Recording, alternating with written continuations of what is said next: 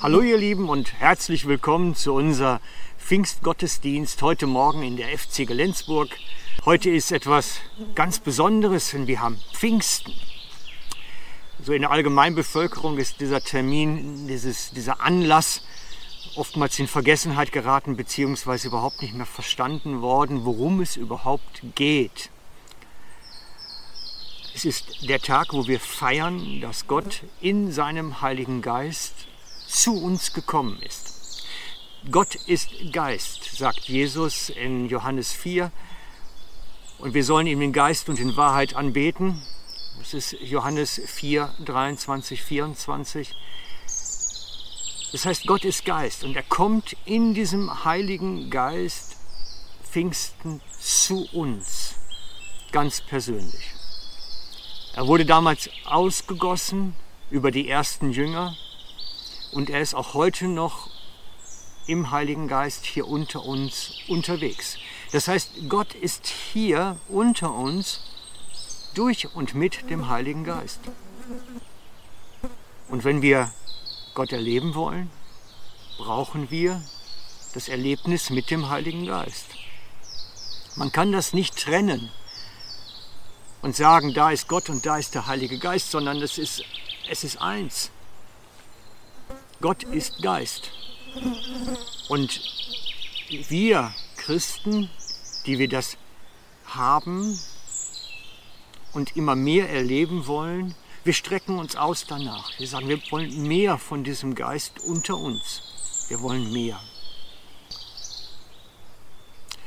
Wir sehnen uns danach, dass wir mehr Gott in unserem Leben erleben. Denn Pfingsten, das kann bei jedem von uns immer wieder sein. Das ganze Jahr. Ein Erlebnis, wo Gott mir nahe kommt. Und noch mehr, dieser Heilige Geist möchte in uns Raum nehmen. Es ist nicht nur, dass der Gott unter uns ist, mit uns Gemeinschaft hat durch seinen Geist, sondern er möchte sogar in uns Raum nehmen, in unserem Herzen wohnen, in unseren Sinnen wohnen. Und ich habe vor längerer Zeit dafür dieses Bild, ich blende es euch jetzt einmal ein, gebraucht. Ein Bild von einem, einer Person, die von so einer grünen Flüssigkeit durchflutet wird. Und dieses Bild deutet genau das an deutet an, was es bedeutet, wenn Gott in uns Raum nimmt, wenn er in uns seinen Geist ausgießt, dann durchflutet das unser Körper, unser System, unser Denken, unser Fühlen, alles, was, was wir sind und haben. Es durchflutet es. Und das ist das Erlebnis, was ich dir dieses Jahr zu Pfingsten wünsche ein starkes Erlebnis, dass Gott in dich kommt und du ihn beginnst innerlich zu spüren. Dass du beginnst innerlich zu spüren, wie er in dir plötzlich nahe kommt, wie seine Liebe erfahrbar wird, wie seine Nähe erfahrbar wird. Geschwister, die so etwas erlebt haben, beschreiben es ganz oft so, als würde eine Wärme durch ihren Körper ziehen. Als würde plötzlich so eine ganz sanfte Berührung stattfinden, zum Teil physisch erlebbar. Und ich wünsche mir, dass Gott wirklich in deinem Leben Raum nimmt, so wie in dieser Person mit dieser grünen Flüssigkeit. In uns Raum nimmt, und zwar mehr und mehr. Weil das, was da in uns dann passiert, verändert unser Leben. Denn es verändert uns als Person. Das ist das, was die Schrift sagt. Wenn der Geist kommt, verändert er uns, er transformiert uns. Sogar so weit geht die Schrift, die Bibel, dass sie sagt, wir werden von Neuen geboren. Das heißt, wir werden ein neuer Mensch eine neue Persönlichkeit. Und es gibt viele Zeugnisse, die davon berichten, dass Menschen, die Christus in sich tragen oder Gott in sich durch den Heiligen Geist haben, dass die Menschen verändert werden in ihrem Wesen. Dass plötzlich aus jemandem, der jähzornig war, eine liebevolle Person wird. Aus jemandem, der ungeduldig war, dass er plötzlich geduldig wird. Aus jemandem, der unsicher war, eine natürliche Sicherheit empfindet. Gott will Leben transformieren. Er will dein Leben berühren durch den Heiligen Geist in dir. Darum wünsche ich dir ein starkes Pfingsterlebnis in diesem Jahr. Wünsche dir, dass du erlebst, wie Gott in dich hineinkommt durch seinen Heiligen Geist und beginnt bei dir etwas neu zu formen. An deinem Denken, an deinem Fühlen, an deinem Wesen. Paulus beschreibt es so, dass er sagt, Christus wird sichtbar in seinem Wesen, wenn der Heilige Geist in uns wirkt. Das heißt, dass das angenehme Wesen, was Jesus hatte, seine liebevolle Art, seine Sanftmut und Demut, in unserem Leben sichtbar wird, wenn der Heilige Geist in uns Raum nimmt. Jetzt ist es natürlich so, dass viele von euch den Heiligen Geist empfangen haben. Das weiß ich aus Erzählung und aus persönlicher Begegnung. Ich weiß, dass ihr, als ihr Christ geworden seid, vielfach erlebt habt, was es heißt, wenn der Heilige Geist in euch mehr wird und hineinkommt und etwas tut. Nur es ist natürlich so, dass das ein bisschen ist wie ein Pegelstand, wie ein Tank beim Auto. Über das Leben, über den Alltag wird es weniger. Wenn ihr an dieses Bild mit der grünen Flüssigkeit denkt, es baut ab, es wird weniger. Das hängt einfach mit unserem Leben zusammen und passiert. Und darum sagt die Schrift im Epheserbrief, dass wir immer wieder neu Heiligen Geist empfangen sollen. Immer wieder neu aufgetankt werden sollen. Dass sich diese, was sich mit der grünen Flüssigkeit gezeigt hat, immer wieder mal mehr werden soll. Und manchmal wünschte ich mir, dass so wie wenn wir uns mal wieder in der Kapelle versammeln, als wenn Gott dann so einmal einen Wasserschlauch da reinhält und uns mal so richtig wieder ja, eintaucht in dieses Bad des Heiligen Geistes. Das wünsche ich mir für uns alle. Und ich hoffe, du möchtest dies auch, dieses Meer Gott in deinem Leben, mehr vom Heiligen Geist in deinem Leben. Ich, ich hoffe, du möchtest auch. Ich habe manchmal das Gefühl, dass die Christen so, dass es oftmals egal ist. Es fühlt sich doch gut an. Warum sollte ich jetzt mehr vom Heiligen Geist wollen? Es fühlt sich doch gut an, mein Leben. Warum mehr? Und ich bin nicht sicher, ob allen Christen das wirklich so bewusst ist, dass sie es eigentlich brauchen. Weißt du, dass du das brauchst? Oder begnügst du dich mit dem, was du hast? Das ist doch die entscheidende Frage.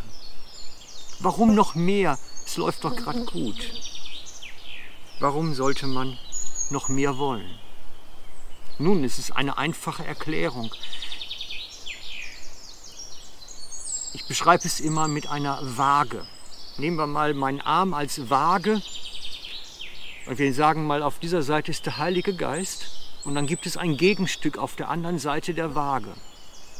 Und auf dieser Seite der Waage, das nennt Paulus, was da drin ist, ist das Fleisch. Da ist der alte Mensch. Da ist der alte Frank.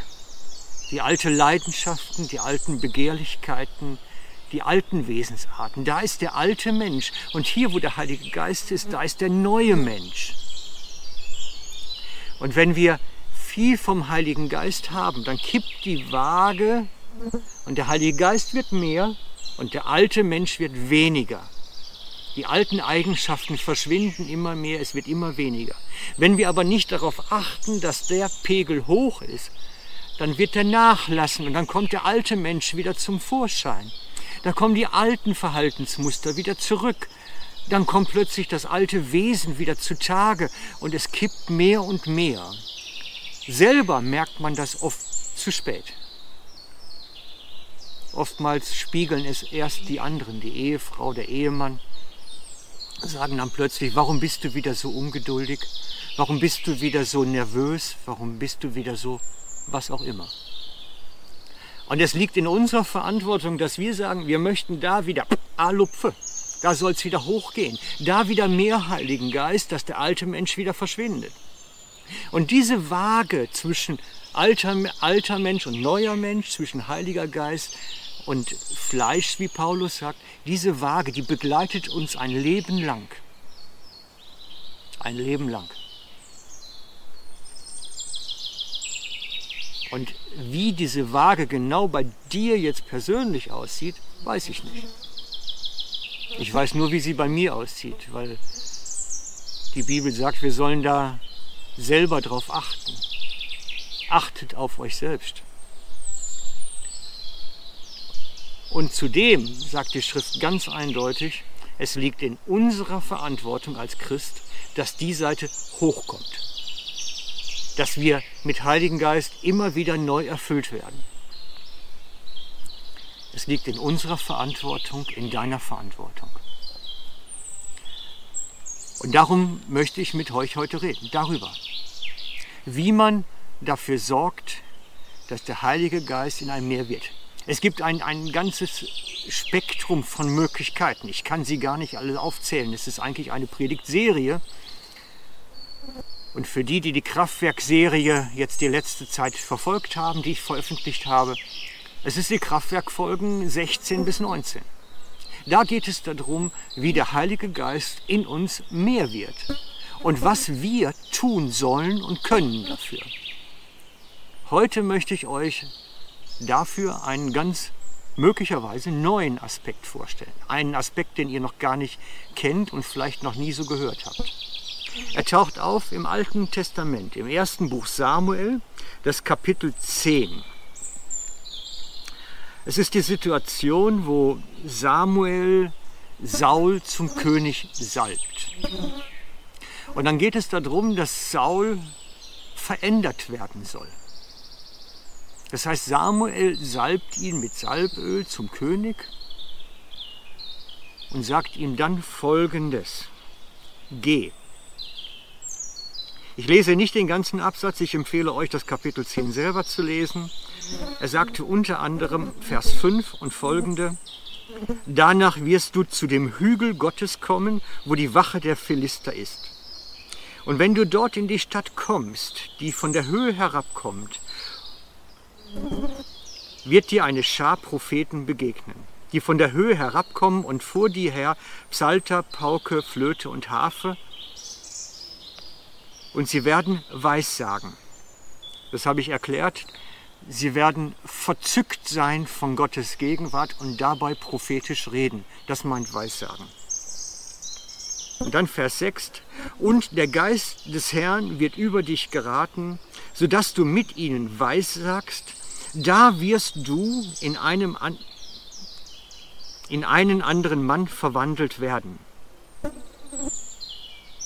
Wenn bei dir nun diese Zeichen eintreffen, so tu, was dir vor der Hand kommt, denn Gott ist mit dir.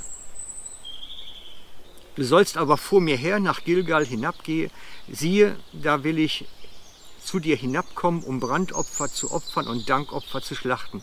Sieben Tage sollst du warten, bis ich zu dir komme und dir kundtun, was du tun sollst. Es geht darum, dass Saul vom Geist Gottes verwandelt werden soll, damit er nachher präpariert ist, König des Volkes zu sein. Er soll eine Transformation durch den Heiligen Geist erleben. Du sollst verwandelt werden, sagt Samuel zu Saul. Und wo geschieht das? Auf dem Weg. Auf dem Weg.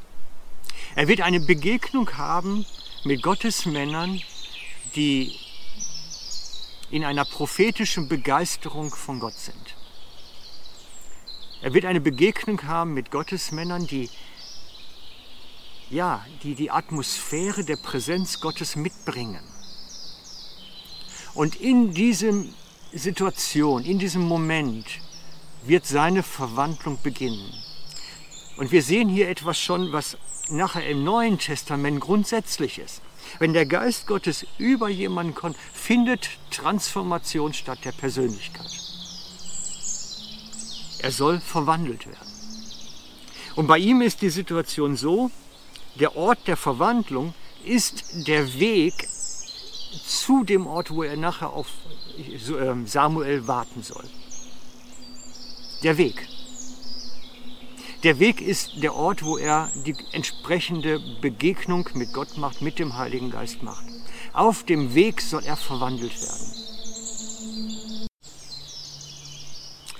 Und die Folge von dieser Transformation ist, von dieser Präsenz Gottes auf seinem Leben, diese eine Folge davon ist, dass Gelingen bei ihm ist. Mach das, was vor deinen Händen liegt. Es wird gelingen. Und das ist etwas, was ich immer wieder feststelle. Wenn Gottes Präsenz ganz stark ist, ist auch Gelingen bei der Person. Gelingen. Und dann kommt der Moment, dann sagt Samuel, dann geh weiter nach Gilgal und warte. Warte auf mich. Und das war der Mann Gottes, er muss auf Gott warten. Sieben Tage lang. Auf den Mann Gottes, der zu ihm reden soll, alles weitere erklären soll. Er muss auf ihn warten. Und ich glaube sogar, warten ist auch eine Frucht durch des Wirkens des Geistes auf Saul. Warten können ist nämlich nicht leicht. Und wir in unseren Tagen können es am allerwenigsten. Wir leben heute in einer Instant-Gesellschaft. Ich habe das schon einmal gesagt. Bei uns muss alles schnell sein. Es darf nicht lange dauern. Instant Kaffee. Einfach den Kaffee in heißes Wasser rühren und schon ist der Kaffee fertig. Wir warten nicht mehr. Wir haben alles instant. Und wir haben heute einen Instant Glauben entwickelt. Auf Gott warten ist heute schwierig. Eine Woche lang warten, um zu erfahren, wie es weitergeht, ich merke selber bei mir, dass ich oftmals schon nach einem Tag ungeduldig bin, wenn Gott mir nichts gesagt hat zu der Frage, die ich ihm gestellt habe. Der junge Saul muss sieben Tage warten, um zu erfahren, wie es dann weitergeht. Und ich sehe daraus auch, dass Warten können auch eine Frucht des Geistes ist. Geduld haben, ausharren können, ist eine Frucht des Geistes. Dass Gott mit uns unterwegs ist, uns verändert und uns zu geduldigen Menschen macht. Und der Ort der Transformation ist der Weg. Auf dem Weg wird er verwandelt. Und das ist das, was ich letzte Zeit immer häufiger feststelle. Für mich persönlich, da muss ich jetzt ganz persönlich für mich berichten mein Zeugnis geben. Gott hat mir gesagt, geh wandern, Gebetswandern. Das war vor drei oder vier Wochen, dass er mir das gesagt hat. Geh Gebetswandern. Und ich hatte Ferien zwei Wochen und bin dann wirklich losgegangen, wandernd beten oder betend wandern oder wie rum man das auch beschreibt. Und ich muss gestehen, dass in dieser Zeit ich Gottesbegegnung gehabt habe, wie ich sie wahrscheinlich noch nie zuvor gehabt habe. Dinge erlebt habe, übernatürliche Dinge erlebt habe, wie ich es mir nie erträumen könnte. Gott hat etwas getan an mir und in mir auf dem Weg, auf den er mich geschickt hat. Er hat mir gesagt, geh Gebetswandern hat mir jeden Tag gezeigt, wo es hingehen soll.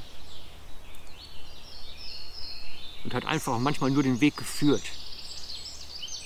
Aber auf dem Weg hat sich etwas getan. Und es gibt diese Orte, wo die Verwandlung stattfindet, wo die Gottesbegegnung stattfindet, die uns, uns verändert. Und die, diese Orte gibt es auch für dich. Wir können nehmen den jungen Samuel, der im Tempel im Allerheiligsten geschlafen hat, Entschuldigung, in der Stiftshütte im Allerheiligsten geschlafen hat, an der Lade Gottes, in der Gegenwart Gottes. Und das hat seinen Charakter geprägt. Das war sein Ort, wo Gott sein Wesen prägen konnte. Der junge Josua hat in der Hütte der Begegnung Tag und Nacht zugebracht, sodass er durch die Verwandlung, die er dort erlebt hat, die Zurüstung, die er dort erlebt hat, der Gottesmann werden konnte, den es nachher brauchte fürs Volk. Und ich nenne diese Orte den Hiding Place, den verborgenen Ort. Den Ort, wo Gott jedem Einzelnen begegnen möchte, um seine Transformation, seine Verwandlung voranzubringen. Bei dem jungen Saul war dieser Ort auf dem Weg. Bei Samuel im Allerheiligsten, bei der Stiftshütte, beim jungen Josua in der Hütte der Begegnung, bei Mose. Die Transformation fand in der Wüste statt. Und zwar in den Jahren, als er allein war. Und ich wünsche dir, und ich wünsche dir, dass du dich auf den Weg machst und deinen Hiding Place, deinen verborgenen Ort suchst und findest. Den Ort, den Gott dir zeigt, wo er dir begegnen möchte, um deine Verwandlung voranzubringen. Wo er dein Wesen neu macht und immer das stärker werden lässt, das Heiliger Geist in dir ist.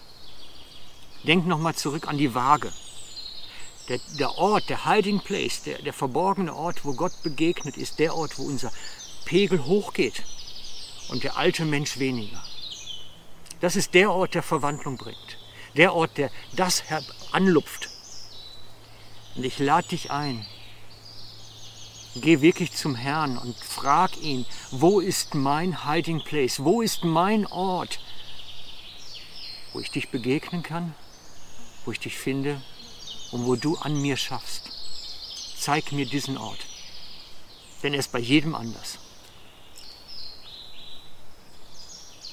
Und ich möchte nun für uns beten, dass genau das geschieht. Vater, und ich bitte dich, sende uns deinen Heiligen Geist, der uns deinen verborgenen Ort zeigt. Den Ort, wo du uns begegnen möchtest, den Ort, wo du an uns schaffst, uns veränderst, uns verwandelst. Bitte komme du und rede zu uns, zeig uns das, diesen Ort, wo du uns nahe kommst und wo du uns dieses neue Herz immer mehr gibst. Wirke du an uns an unserem Wesen, an unserer Persönlichkeit. Herr, wir sind dein und wünschen uns nichts mehr, als dass unser Leben mehr und mehr Jesus widerspiegelt, was durch deinen Heiligen Geist in uns geschehen kann. Amen.